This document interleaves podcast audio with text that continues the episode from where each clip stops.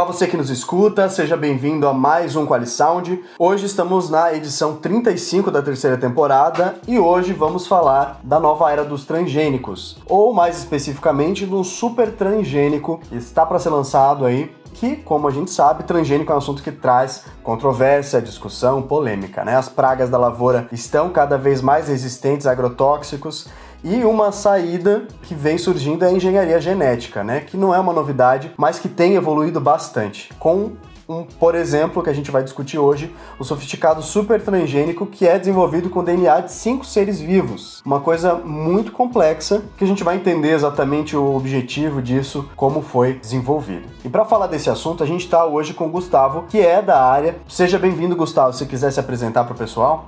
Olá pessoal, meu nome é Gustavo, sou administrador e dono da página do Instagram Aura Agro Brasil. E eu sou técnico em agropecuária, formado pelo Instituto Paula Souza, do estado de São Paulo, e hoje sou acadêmico do curso de agronomia na UTF-PR Campus 2 Vizinho. Vou estar aqui um pouquinho tirando algumas dúvidas e trocando uma ideia com, com o Edson e com vocês aqui também, explicando um pouquinho dessa visão mais, mais agrícola, né, da, da necessidade de ter os agrotóxicos, de ter os produtos produtos transgênicos nas lavouras, tudo, e as qualidades, dos prós e contras que todo, todo produto tem.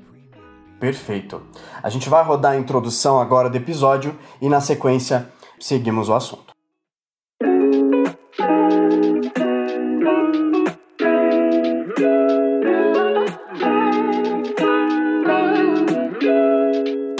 Bem-vindo ao podcast QualiSound, um espaço para compartilhar conhecimento. Aqui falamos do mundo da segurança dos alimentos e da qualidade. Você nos encontra também no Instagram e LinkedIn como Qualicad. Bom episódio.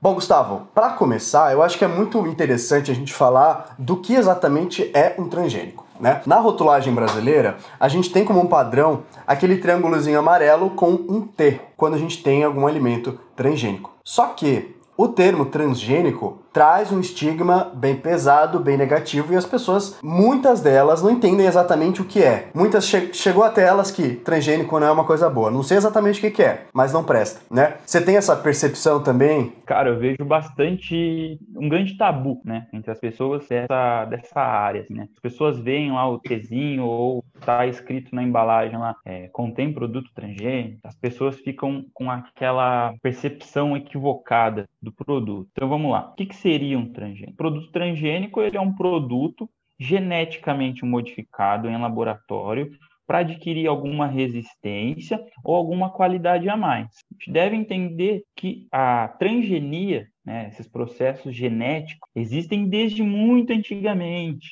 Todo mundo lembra de quando a gente estudava biologia e tinha lá teoria da evolução, teoria das espécies, e aí depois veio aquela parte de genética, que a gente fazia aqueles cruzamentos genéticos, né? Azão, azinho, bezão, bezinho, e tinha lá o exemplo das ervilhas, das ervilhas verdes, as ervilhas amarelas, e a, a, a casca rugosa com a casca lisa. Aquilo ali, empiricamente, já é um processo genético de melhoramento, né? Uhum. Então, a partir daquele cruzamento de duas espécies distintas, né, já foi criando uma certa variedade mais habituada ao mercado, que tinha uma maior aceitação, uma maior resistência, de uma coloração mais aceitável.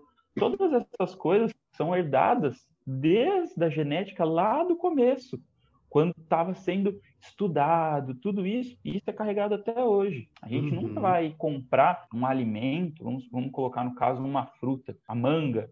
A gente nunca vai comprar uma manga amarela com umas pintas pretas, assim, um negócio meio parece estar tá suja, parece que está uhum. é, com doença. A gente vai comprar aquela manga da casca vermelhinha, casquinha um pouquinho verde, bem vistosa, brilhante. Tá? Vamos supor que é, está mais no mercado a manga, manga tome ou a manga rosa. O pessoal olha assim e fala: Nossa, vou comprar essa manga, porque tá bonita, o visual né? vende, tá bonita. Exato. E a, a, genética vem trazendo isso, né? O grão mais brilhoso, o grão de uma maior qualidade, um grão não tão uhum. duro, mas não tão mole. Então, Sim. é necessário, mas tem todos os pontos a serem pautados. A gente não pode Sim. simplesmente pegar e tudo tem que ser transgênico, ou ah, não, uhum. tudo tem que ser criolo. Criolo é aquela semente que não tem nenhuma modificação é a semente Perfeito. bruta, vamos dizer, a primeira semente que existiu. Entende? Uhum. Às vezes a gente vê até a imagem daquele milho, cada grão com uma coloração diferente, tem grão uhum. preto, grão vermelho, tudo aquilo ali é uma semente, uma variável crioula. Uhum. Aquilo, se eu colocar aquilo no mercado, as pessoas podem até comprar, mas mais por curiosidade. Mas aquilo não Sim. entrega produtividade. Aí a gente uhum. entra em outro patamar, outra conversa. A gente Sim. vai desenrolar aí, decorrer da conversa aí, Perfeito, perfeito. Eu tô vendo que a gente vai ter que marcar outro podcast, Gustavo. Que a, a, o assunto segue, né? Mas só, só pra tornar, né? Pra quem tá nos ouvindo e é da área de segurança de alimentos, só pra gente deixar bem, bem transparente isso. O transgênico é o organismo geneticamente modificado que a gente geralmente encontra nos sistemas de gestão de segurança de alimentos. Aquele que a gente precisa pontuar se existe, se tem alguma matéria-prima que tem a presença. Geralmente, quando a gente exporta para a União Europeia, é uma das dos, dos, cuidados que é necessário ter. É a mesma coisa. E de onde é que veio exatamente?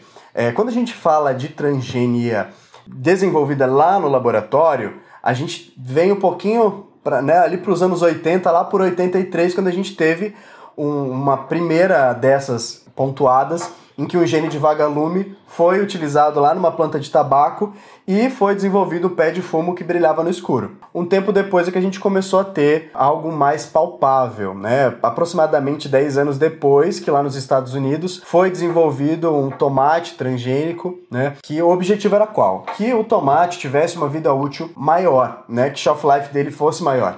Só que o que aconteceu? Esse tomate per tinha perdido um pouco das características do tomate, então a pele dele ficava um pouco mais grossa, é, o consumidor sentiu diferença e acabou não comprando a ideia, né? Isso não parou a tecnologia, né, e a transgenia, isso seguiu acontecendo e aí, inclusive é onde a gente entra no tema aqui, a gente está falando de do agro principalmente e onde a gente teve um, um grande avanço nessa nesse assunto. De onde é que partiu isso? É, a gente cita o glifosato como um herbicida. Eu acho que até você pode falar um pouquinho mais dele, né, Gustavo? Bom, o glifosato ele é um herbicida, né? A gente fala que ele é um herbicida de contato, ele é sistêmico, ou seja, em contato com a planta, ele age em todo o seu sistema. Então, ele age desde as raízes até as folhas. Ele é um herbicida bem, bem conhecido, bem famoso, bem utilizado pelo pessoal do campo, por nós do agro, mas ele tem ressalvas, né? A gente tem que sempre entender que nada deve ser utilizado de uma maneira sem nenhum preparo, né? A gente tem que sempre prestar atenção em utilizar ele da maneira adequada é igual um remédio. Vamos escutar aqui no, no episódio aqui que sempre eu vou estar falando bastante, é, parando o que é utilizado nas lavouras, né? Os agrotóxicos. O termo correto é agrotóxico, é o que está na uhum. Constituição, é o que está na lei brasileira, é agrotóxico. Eu comparo bastante com os remédios que a gente toma, né? A gente toma, tem gente que uhum. toma remédio periodicamente, diariamente. Então, vamos, vamos falar o seguinte: o glifosato, ele vem de ano, ele é a princípio ativo que ele é utilizado desde a Segunda Guerra Mundial. Então, ele vem de muitos anos, muitos anos. Ele teve alguns, alguns resquícios de alguns outros produtos que eram utilizados em câmeras né, de gás nas guerras. Com o enfraquecimento desses produtos, a gente conseguiu estar tá fazendo a aplicação deles na agricultura. Isso há muitos e muitos anos atrás, né, na época das uhum. guerras quanto tempo que a gente não tem uma, uma guerra de nível mundial, né? Então a gente sabe quanto, quanto tempo faz isso. Mas em linhas gerais, o glifosato ele vai bloquear algum, algumas enzimas, ele não vai deixar a ação dessas enzimas causando a morte das plantas, né? A planta vai uhum. secar e vai morrer. Esse é, é dando uma visão rápida e geral, esse é o, o raio de funcionamento do glifosato. Perfeito. E, e, a ideia é que lá em 74, né, que a gente tem registro aqui, por exemplo, da, da Monsanto, é que ele foi lançado como um produto herbicida para limpeza do solo antes do plantio. Por, por ter essa potência toda, ele eliminava tudo que tinha planta ali naquele contexto, né? Só que a gente falou hoje que o assunto é transgênico. O que, que isso tem a ver com transgenia? Bom, aí foi a questão lá em 96, quando foi lançada uma soja transgênica que era resistente a esse herbicida. Então, antes o glifosato, que podia ser utilizado né, para limpeza do solo, mas não juntamente com a cultura, a partir de 96, essa soja era resistente a esse herbicida. E com certeza isso fez uma mudança grande no mercado e na agricultura, né, Gustavo? Com certeza. É, eu, costumo, eu costumo falar o seguinte, que sem os agrotóxicos a gente não consegue produzir. Essa é a, é a verdade. Aplicados de maneira correta, tá, pessoal? Vamos sempre, uhum.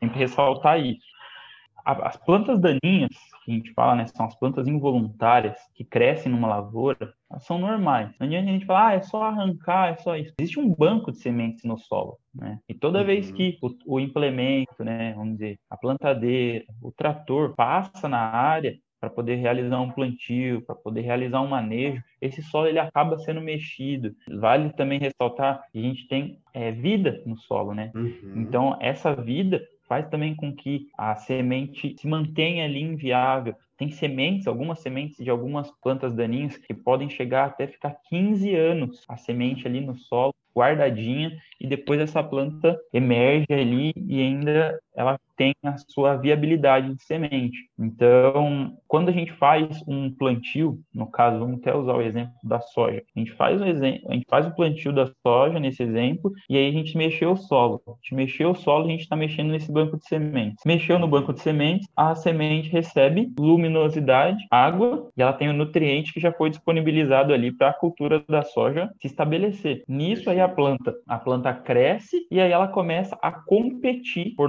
nutriente, água, espaço com a planta da soja, que é a nossa planta de interesse. Uhum. Então eu tenho que entrar na lavoura para fazer uma limpa que a gente fala, né? Fazer a limpa da soja, ou a limpa do milho, ou a limpa de qualquer uhum. cultura plantada. E isso daí, vamos colocar num cenário é, grande, não vamos colocar né, no nosso quintal de casa, na fazendinha, no sítiozinho do meu avô. Vamos uhum. colocar no Mato Grosso, onde o pessoal fala que é o mar de soja, onde você anda, anda, anda, você está cortando uma fazenda, você roda 200 quilômetros e não acabou a fazenda. Uhum. Que jeito que eu vou? Eu não, eu não tenho mão de obra humana para poder ir lá e arrancar planta por planta. Sim. Eu tenho que minimizar, eu tenho que entrar com maquinário. Então, eu vou fazer uma aplicação de um, de um glifosato, junto, aí eu já entro também com, com um manejo de algum inseticida preventivo, tudo depende Sim. também da planta que, que está uhum. lá, então da planta involuntária. Então tem, tem todo esse, esse cenário, esse fator aí que a gente tem que sempre tomar muita atenção.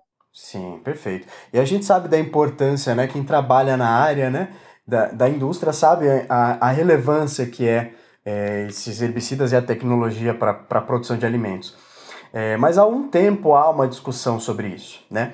O transgênico e os herbicidas, os agrotóxicos, né? É, e muito se deve a algumas, algumas informações que foram recebidas ou foram divulgadas e não se sabe muito, muito plenamente a origem da informação, né? Por exemplo, lá em 2015, a OMS é, incluiu né, um órgão do OMS responsável pela pesquisa em câncer, classificou o glifosato como possivelmente cancerígeno em humanos. Isso é uma notícia pesada. Só que quando a gente para para pensar é, onde esse glifosato foi classificado, ele está no mesmo grupo de carne vermelha, chá muito quente, né, acima de 65 graus. Só que poucos pararam de comer carne vermelha, né, ou falam mal da carne vermelha estando no mesmo grupo, né? Então é óbvio, vai existir um, ri um risco, mas o ponto principal é o uso adequado desses defensivos agrícolas, né, ou como você falou, melhor, né, como é em legislação os agrotóxicos, é muito tem muito a ver com a forma que é usado do que com o produto em si, né?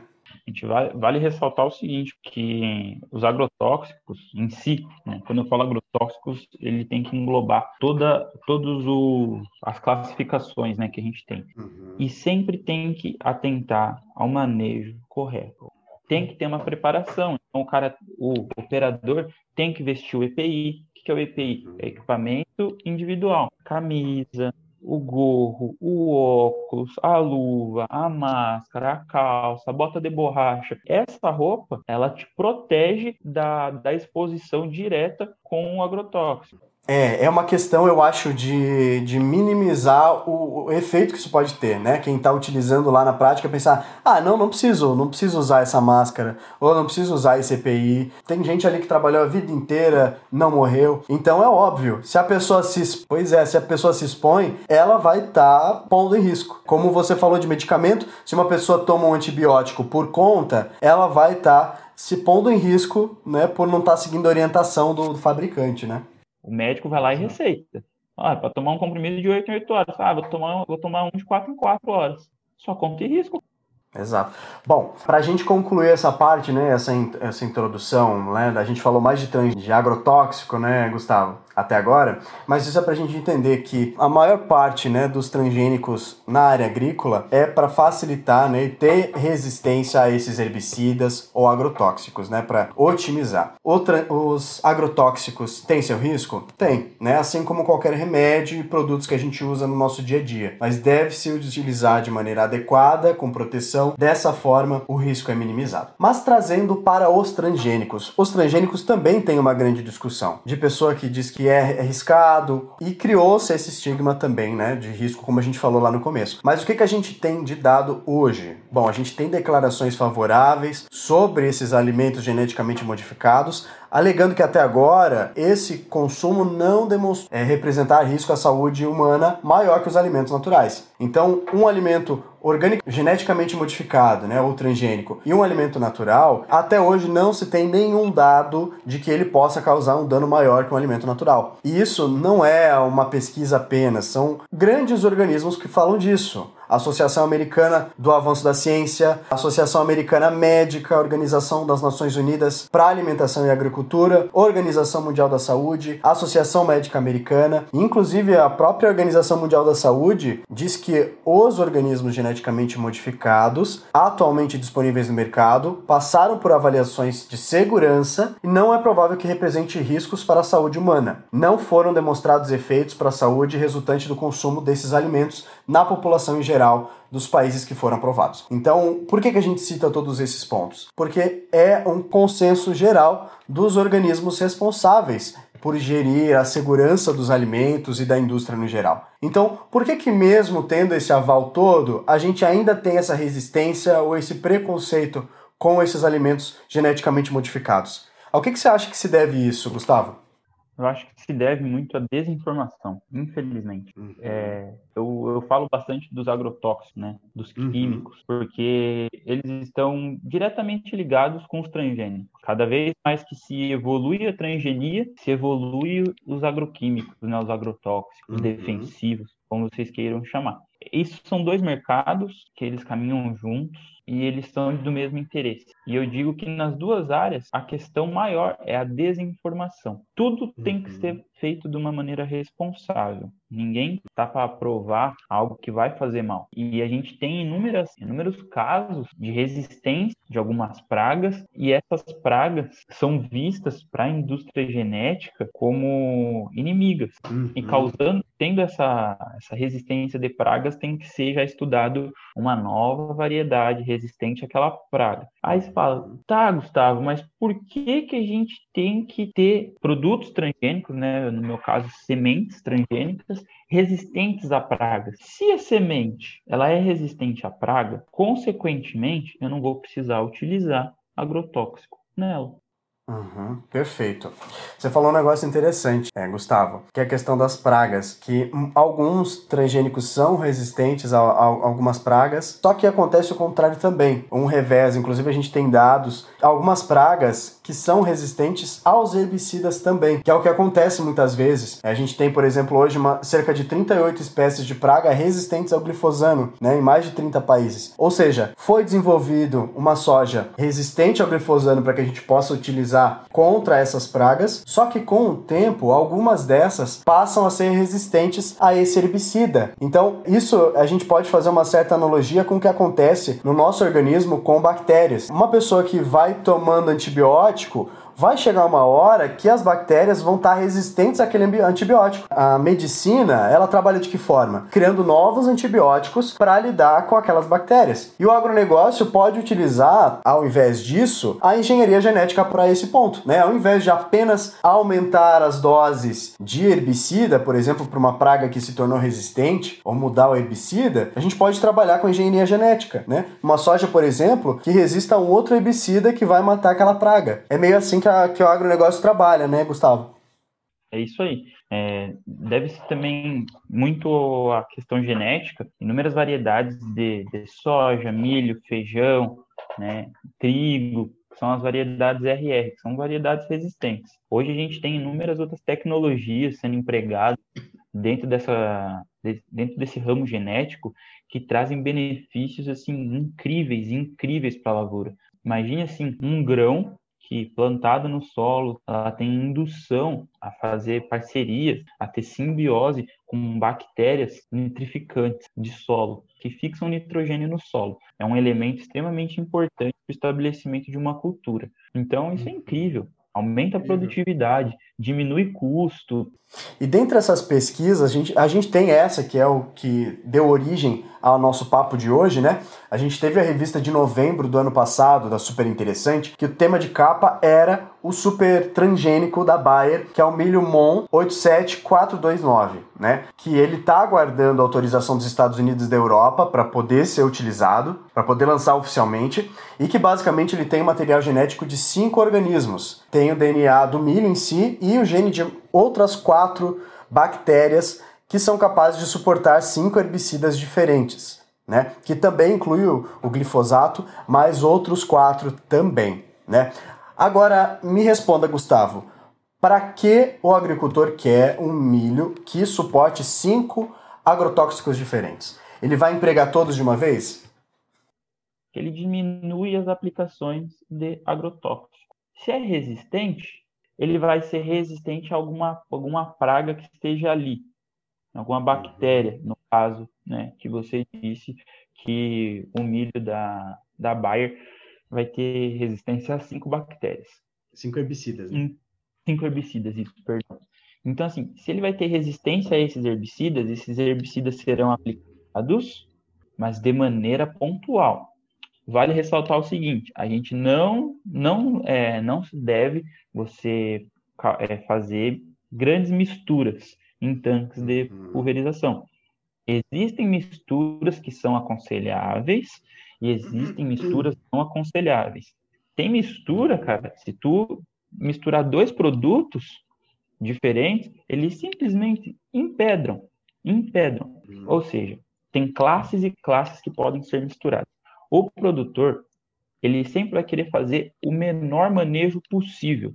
Uhum. Tem produtores que conseguem produzir soja a zero aplicação. Só para a gente não, não desviar muito o assunto, deixa eu te perguntar uma coisa. O que tem a ver com essa questão de utilizar cinco herbicidas diferentes? Isso pode ter a ver com essa questão de esteira de pesticida? Utilizar um herbicida, a praga começar a se tornar resistente a essa, e aí eu tenho a opção de utilizar um outro herbicida, é, poder estar tá alterando esses ciclos? Tem a ver. Vamos, vamos voltar para o nosso corpo. Se a gente sucessivamente, igual, eu tenho, eu tenho um problema crônico de garganta, sem tenho que tomar remédio para infecção de garganta. Qualquer mudança de tempo, minha garganta infecciona e já era, entendeu? Aí eu tomava amoxicilina de 250 gramas. Tomei minha infância uhum. inteira. Chegou na minha adolescência, 250 gramas não fazia mais efeito. Uhum. Tomo a de uma, de uma miligrama. A de uma miligrama já não está mais fazendo efeito. Dependendo da infecção, não faz mais efeito. Aí que eu tenho que tomar? Bezetacil. Isso, uhum. se a gente aplicar para o campo, é a mesma coisa. A gente não pode é, fazer sempre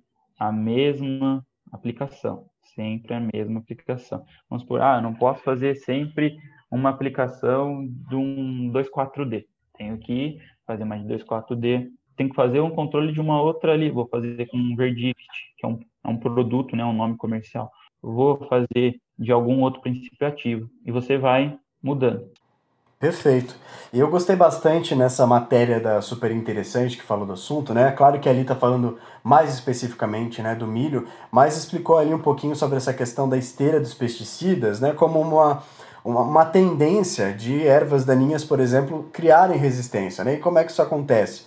Vamos supor que a, agro, agroindústria começa a utilizar ou cria um novo pesticida ou um transgênico que é resistente a algum pesticida. Isso não vai, não vai para o mercado de uma vez só, né? Isso vai, ser, passa, vai passar por teste de segurança, se realmente funciona, para aí receber a autorização das autoridades e começar a ser utilizado de vez, né? Só que o que acontece com o tempo? Bom, ela vai matar praticamente todas as pragas, né, as ervas daninhas ali, só que algumas delas, por alguma mutação, podem ir re resistindo, né? Só que o que vai acontecer? Se aquela praga antes tinha que dividir recurso com as demais ali ao redor, e agora ela está crescendo sozinha ali, ou outra está crescendo sozinha lá, ela vai acabar se desenvolvendo mais, né? E com o passar do tempo, se eu estou utilizando só aquele agrodefensivo ou aquele agrotóxico que ela é resistente, ela vai começar a se multiplicar. Isso é seleção natural, né? E aí é onde começa a reação do agricultor de se ainda tem praga, vou aumentar a dose. E aí é onde entra essa discussão. Se esse milho ele pode ser empregado com cinco herbicidas diferentes, então quer dizer que eu não preciso necessariamente usar o ciclo com apenas um herbicida que aquelas pragas são resistentes, né? Eu posso ir intercalando para que, no mínimo, retarde essa evolução e essa multiplicação e resistência das pragas, né, Gustavo? Tem um pouco disso, mas o que mais influencia no controle de uma planta daninha é o timing, é o tempo correto de você entrar na lavoura para poder fazer a aplicação. É a mesma coisa de uma doença na gente. Vamos colocar de um câncer. É muito mais fácil você tratar um câncer descoberto precocemente do que tratar um câncer quando ele já está instalado. É a uhum. mesma coisa de uma planta daninha. É muito mais fácil você controlar, matar uma planta quando ela está em estágio vegetativo é estádio, tá, pessoal? Não vão achando que eu estou falando errado. É estádio vegetativo, não é estágio. Estádio. Então, quando ela está em estádio vegetativo, ainda está tipo, pequena, vamos colocar ali uns 4, 5 dedos, assim, a planta ali, ela está imperfeito, cara, para tu fazer uma aplicação. Uhum. Se as condições do ambiente estiverem ideais, ela está imperfeito. Você tem o produto, você tem a planta que vai receber aquele produto e você tem uma planta resistente. Você fazendo o controle nesse, nesse estádio da planta, cara, tu não vai ter problema, entendeu? Uhum. A, que, a grande questão, a grande questão para o funcionamento por muito tempo de um produto igual esse milho que a Bayer está lançando, está estudando tudo, o grande, o grande segredo dele para ele ser é, um baita de um produto e durar anos e anos e anos no mercado, resistente, e os herbicidas que ele é resistente terem ação sobre as plantas daninhas daquela área, se chama uhum. monitoramento. Perfeito. E eu acho que um, um resumo, né? Óbvio que a gente tem mais papo ainda, né, Gustavo? Mas pelo tempo a gente não pode se prolongar muito ainda. É, mas eu acho que o que a gente leva aqui, né, de base é a questão do equilíbrio a gente não pode condenar a tecnologia e o que são os organismos geneticamente modificados, porque eles são extremamente importantes para a nossa produção hoje. Né? A gente ouve muito falar hoje de, de, de produção orgânica, né? Tem como a gente migrar toda a nossa produção para orgânica? Não, pelo volume de produção, né? É, a, gente, a gente tem sim um aumento de de lavouras agrícolas, né, cresce cerca de 15% ao ano, segundo ah, o Conselho Brasileiro de Produção Orgânica e Sustentável. Porém, a gente tem uma produtividade por hectare muito menor, né? é cerca de 30% a 40% mais baixa.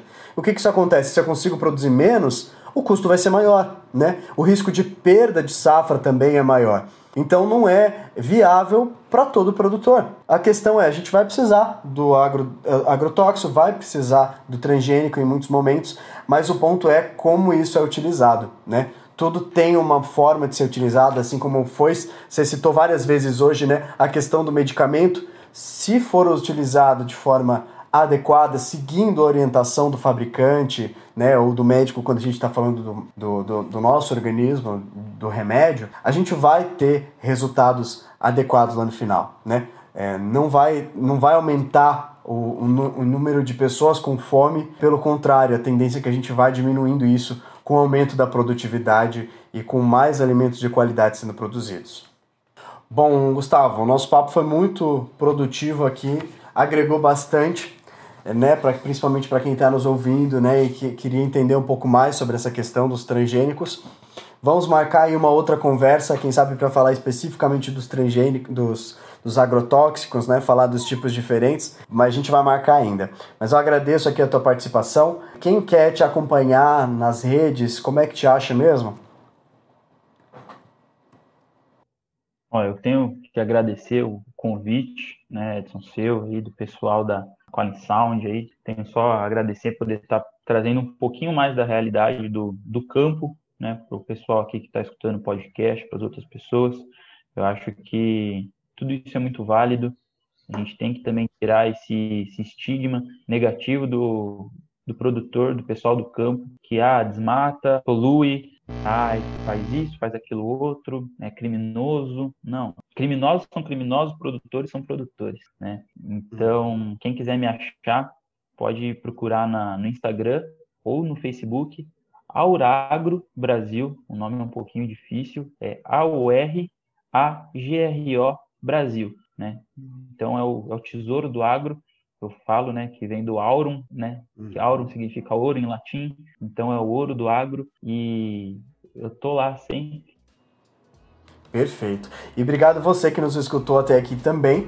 É, você sabe, nas nossas redes sociais, arroba você nos encontra no Instagram, no LinkedIn, Facebook, sempre com, com conteúdos de qualidade das áreas de segurança de alimentos, indústria de alimentos e qualidade no geral também.